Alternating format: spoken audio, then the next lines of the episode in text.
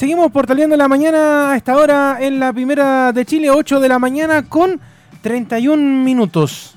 Y lo decíamos antes de ir a la pausa. Hace algunos días, el presidente de la República, Sebastián Fiñera, firmó el proyecto de ley que crea el Ministerio de Obras Públicas, pero con un apellido, y recursos hídricos.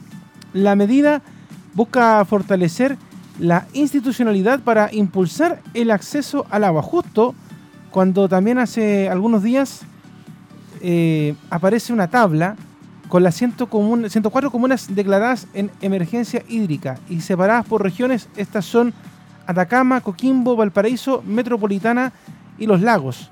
Para conversar de estos temas, nos encontramos a esta hora de la mañana en contacto por la vía telefónica con el subsecretario de Obras Públicas Cristóbal Leturia para conversar de este tema acá en Portaleando de la Mañana. Subsecretario, ¿cómo le va? Muy buenos días y bienvenido al Portaleando de la Primera de Chile. Le, le, cambiaron al entrevistado y le mandaron al ah, ministro Alfredo Moreno. Mir, ministro, nuevamente, qué sorpresa. Mire, ah, mira, acá me, me, pautearon mal, pero ministro, qué alegría tenerlo por segunda vez en nuestro programa y qué bueno y qué bueno saber que estamos con usted eh, para conversar de este tema que de verdad es muy importante, porque yo lo decía antes de irnos a la pausa.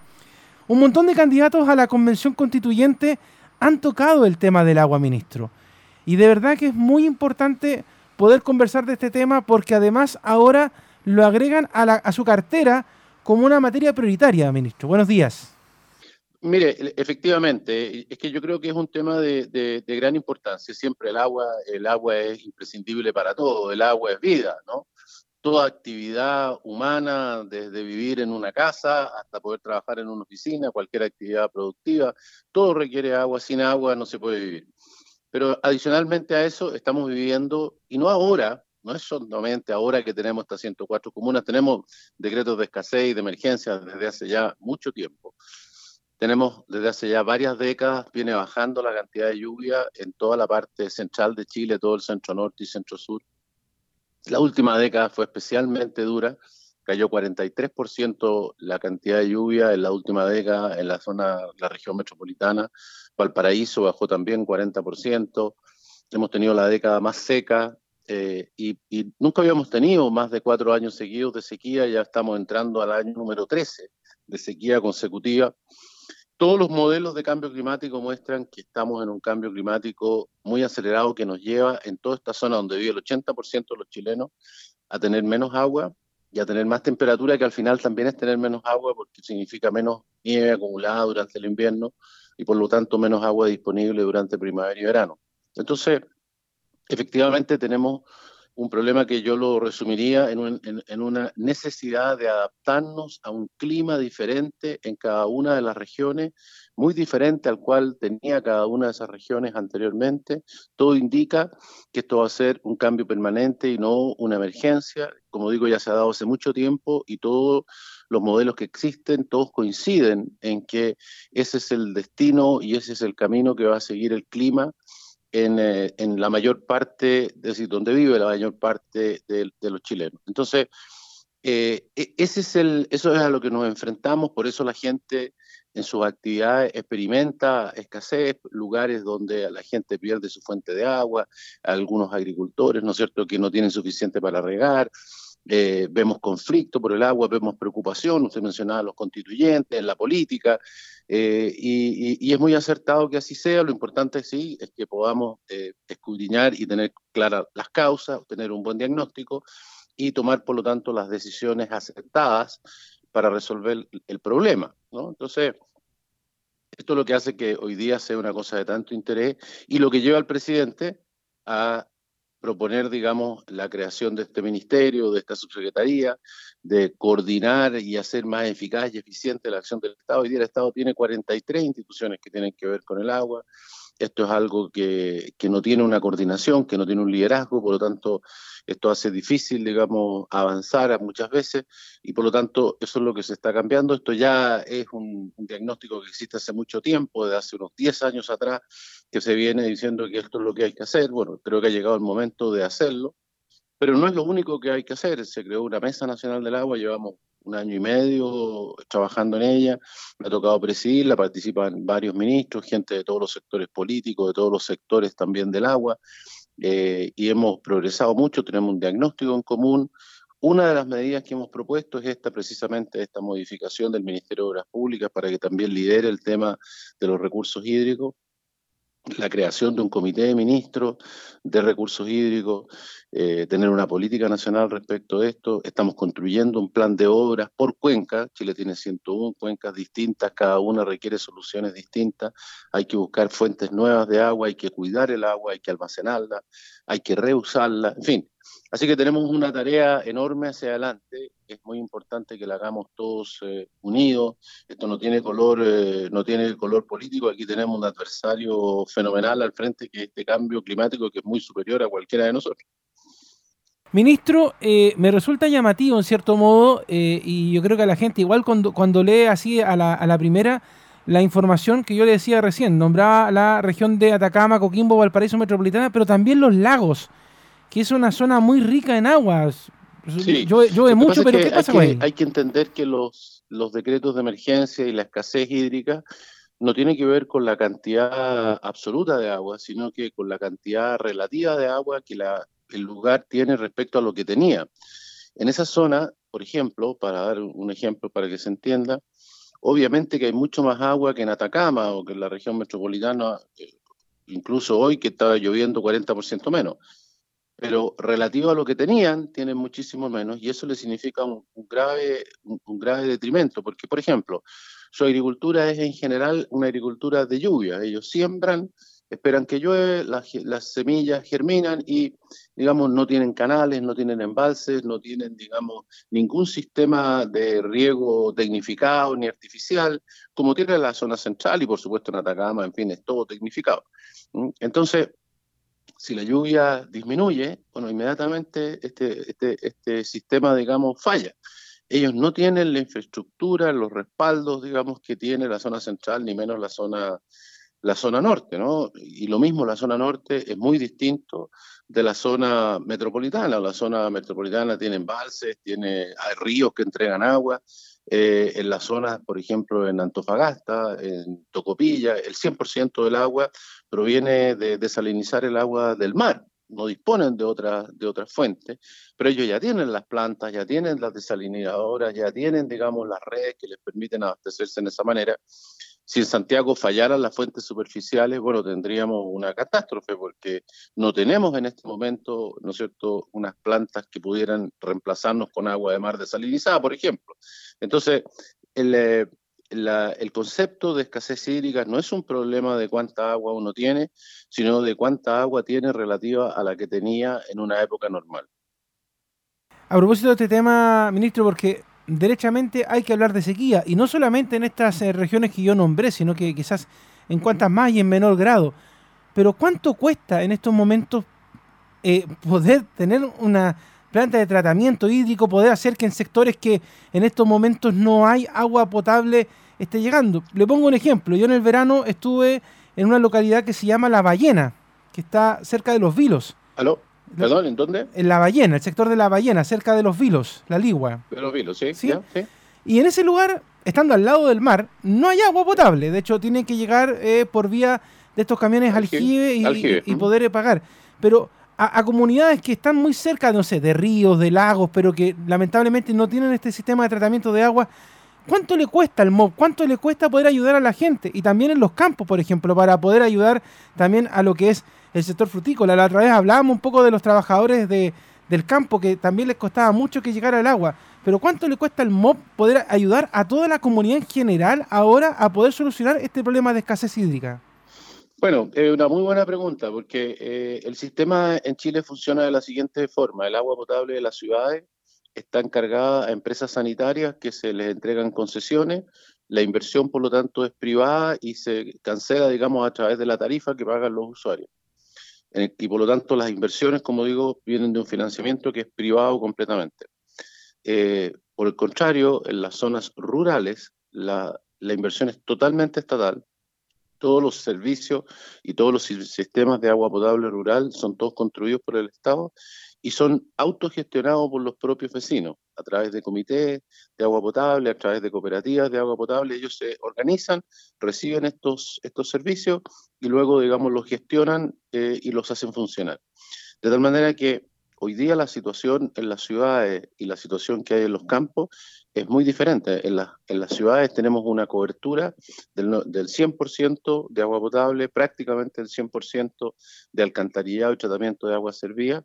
En cambio, en los campos tenemos todavía 700.000 personas que no tienen acceso a un sistema formal de agua potable. Partamos de ahí, o sea que lo que tú ves en la ballena no es una, no es una excepción, todavía hay una cantidad importante de personas que no tienen acceso a, una, a, una, a un sistema formal. En segundo lugar, aquellos sistemas que tienen producto de la sequía y productos que son sistemas mucho más pequeños que los que hay en las ciudades y que son mucho menos resilientes y mucho más frágiles, bueno, esos sistemas están, digamos, algunos de ellos teniendo problemas, perdiendo la fuente de agua total o parcialmente. Y eso es lo que uno ve de repente en las noticias, oye, tal lugar tenía agua, perdió el agua.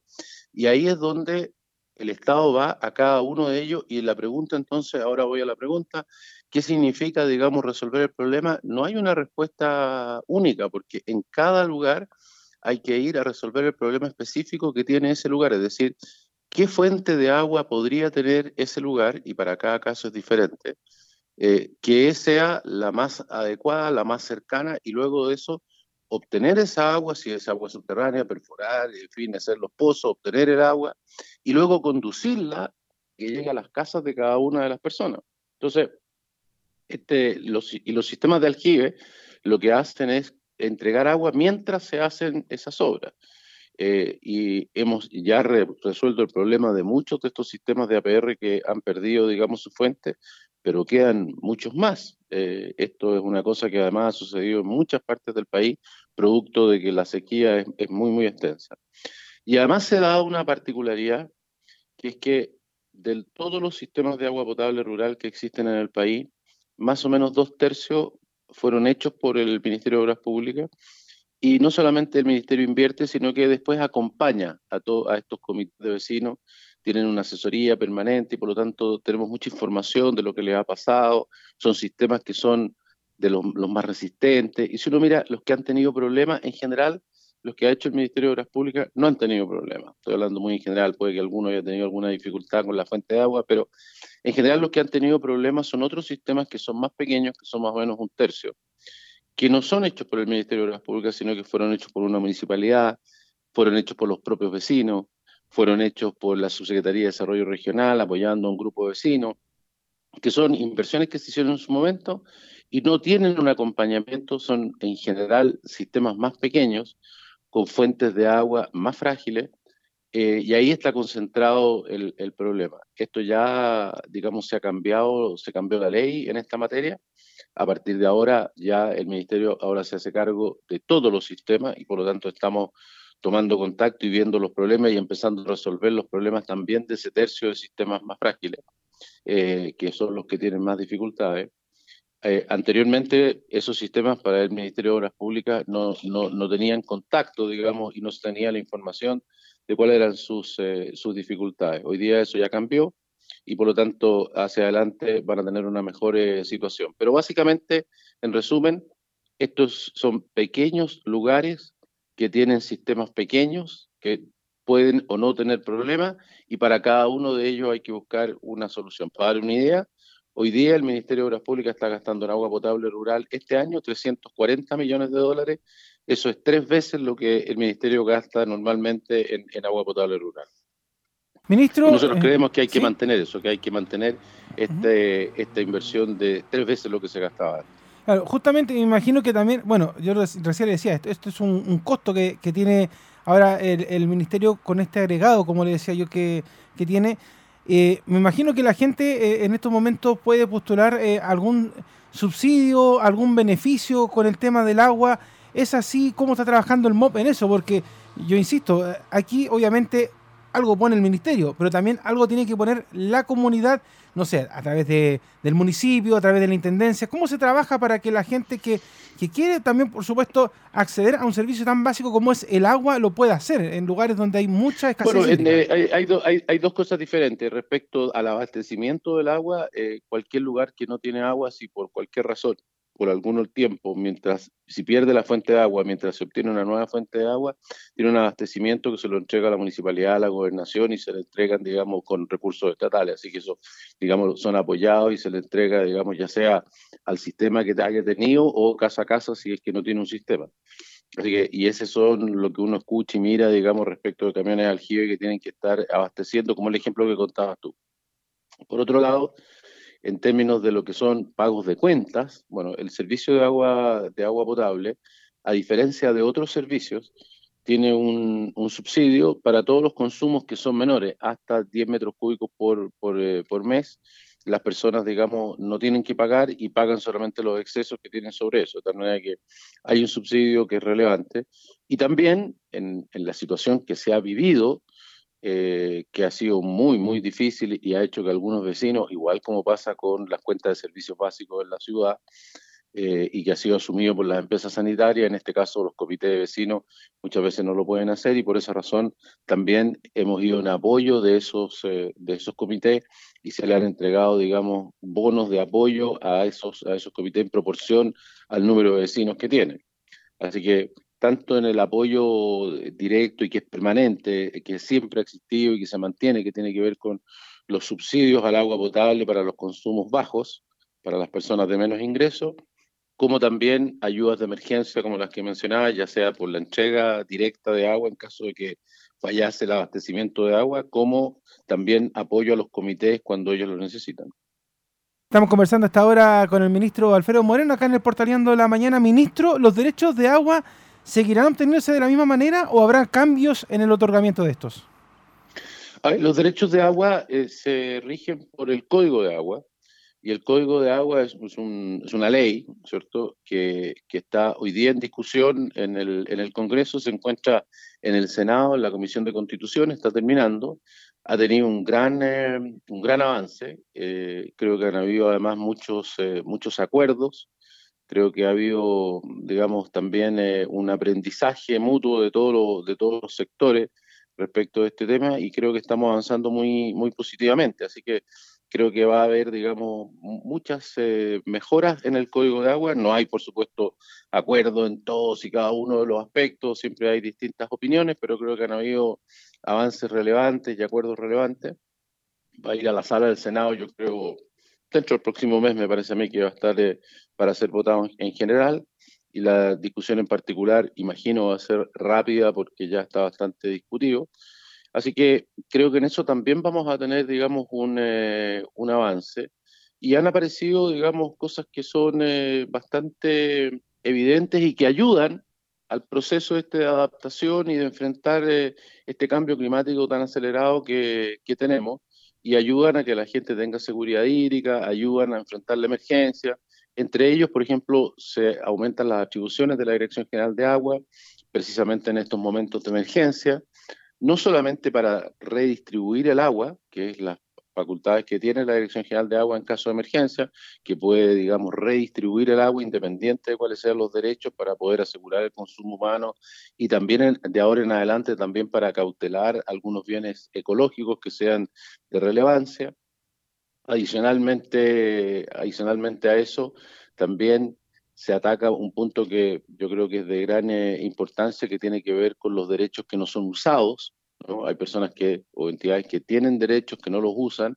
Eh, ya desde el año 2005 se instauraron patentes por no uso que han dado un buen resultado, pero que queremos por esa misma razón hacerlas, digamos, que vayan aún más allá, de manera tal de que las personas que no usan el agua devuelvan esos derechos y por lo tanto pueden entregárselas a otras personas. Eh, solo decir que en el último tiempo hemos recibido 8 millones de litros por segundo de de, derechos devueltos, ¿no? Normalmente la gente está hablando de los derechos que cómo se otorgan y de la, de la falta de agua, que además la gente lo confunde con la falta de derechos, que no necesariamente son lo mismo. Eh, a veces no hay agua nomás, hay derechos, pero no hay, no hay fuente de agua, no, el agua no está, ¿no? Eh, pero y una parte de eso, del orden de medio millón, son derechos consultivos y derechos para agricultura, para consumo, en fin, el resto son no consultivos para generación eléctrica.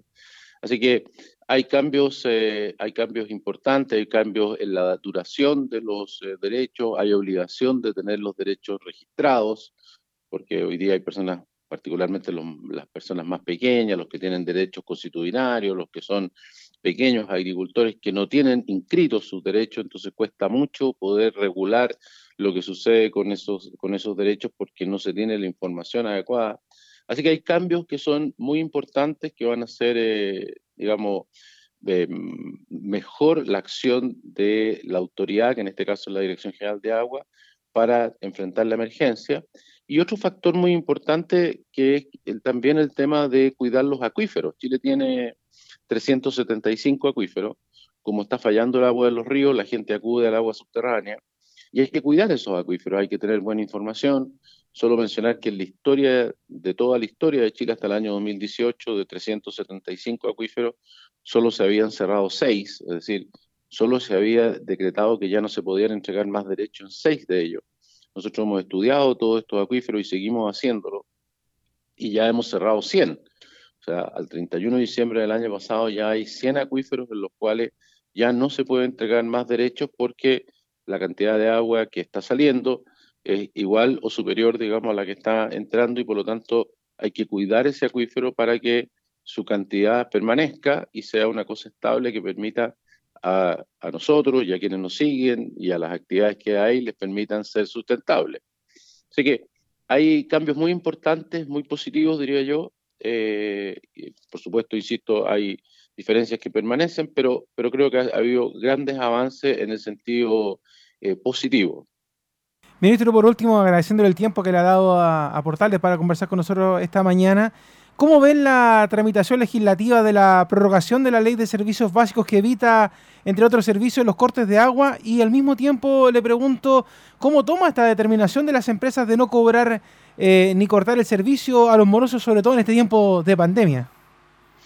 Bueno, parto, parto por lo último, ¿no? Yo, creo que las empresas de, servicios eh, sanitarios, que son los que me tocan eh, a mí, pero también las de otros servicios públicos como la luz, la distribución de, de gas por cañería, en esto del trabajo con la comunidad, con, con sus clientes, han, creo que han tenido claro que su trabajo, por supuesto que son empresas privadas, por supuesto que tienen que tener una rentabilidad respecto a sus inversiones, pero ellos son empresas que prestan un servicio público, son empresas que además no hay alternativa para su, para su servicio, la, gente no puede ir a otra parte a buscar el agua o conectarse a otra compañía de luz o cambiar en la cañería del gas, solamente está, digamos, eh, conectado a eso.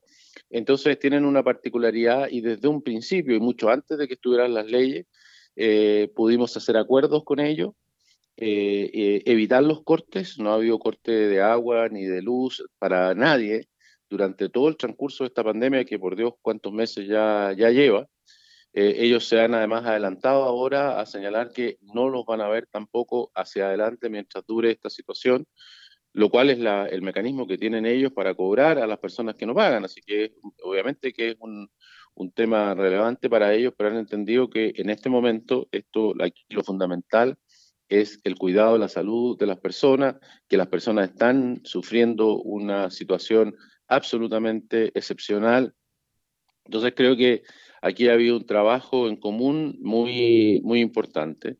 Y luego de eso, el trabajo que se ha hecho, digamos, en, en el Parlamento, entre los parlamentarios, el Ejecutivo, cada uno de los ministerios involucrados para hacer las normas generales, digamos, de cómo después se puede pagar lo que ahí se vaya acumulando, cuántas cuotas, cómo se va a hacer, en fin, etcétera, etcétera, porque después hay que ver cómo se resuelve esto, pero por el momento la prioridad es la salud y creo que en esto, eh, imagino, vamos a avanzar de la misma forma, ya las empresas han hecho un primer paso, ya hay, digamos, esta preocupación en el Parlamento de extender el plazo de la ley, que ya lo habíamos extendido una vez, así que vamos a trabajar ahí en, conjunto con el resto de los ministerios y con el Parlamento para nuevamente, dado la realidad que tenemos, que es que la pandemia se ha extendido más meses de lo que incluyó la ley en su momento, eh, cautelar lo más importante de todo en este tema, que es una sola cosa, que es la salud de, de las personas. Así que ahí vamos a hacer los ajustes y cambios que sean necesarios para que las personas puedan disponer de todos los servicios para poder cumplir con la cuarentena, estar en su casa y disponer, disponer de todos los servicios básicos en ella.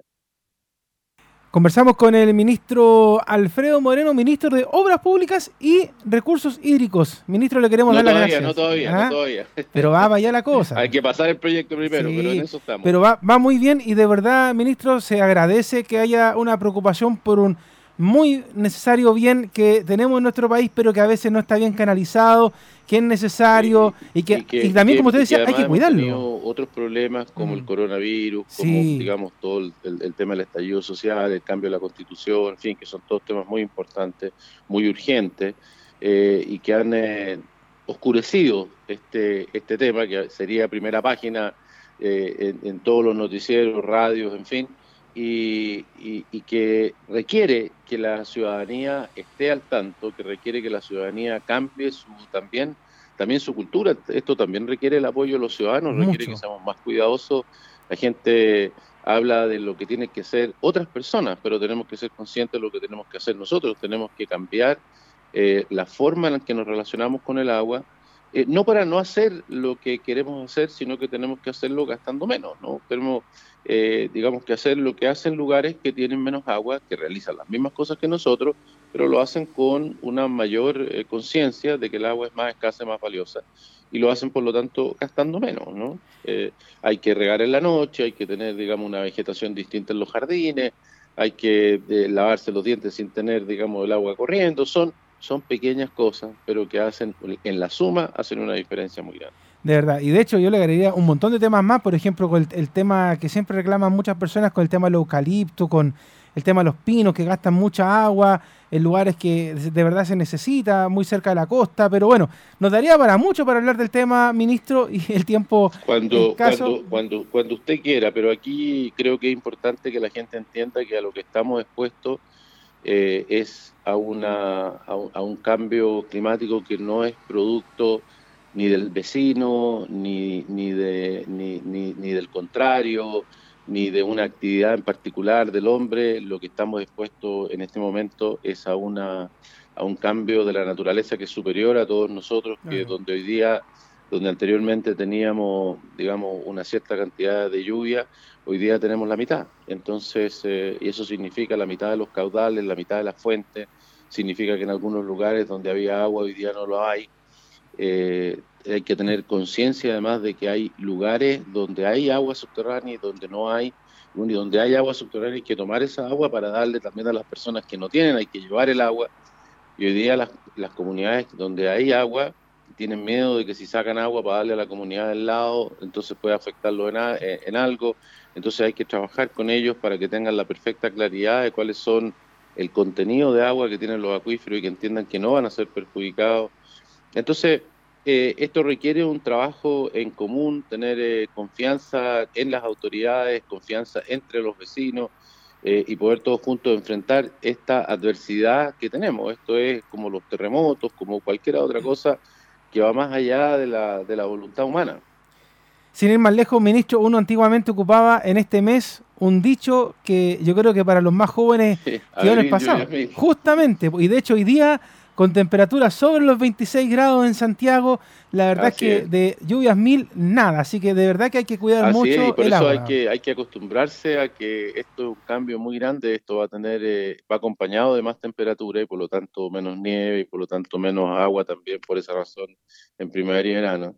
Y también eh, lo que vimos en enero en San José de Maipo, que son... Eh, que las lluvias ahora pueden darse también en momentos distintos, Puede llover en verano, puede llover en forma, puede llover poco, pero muy concentrado. Este es el problema que estamos teniendo, por ejemplo, en el norte de Chile. El norte de Chile está lloviendo el doble. Ahí no, el problema no es la sequía, el cambio climático lleva a que llueva más. Sigue siendo un desierto, pero es, eh, es, con más agua.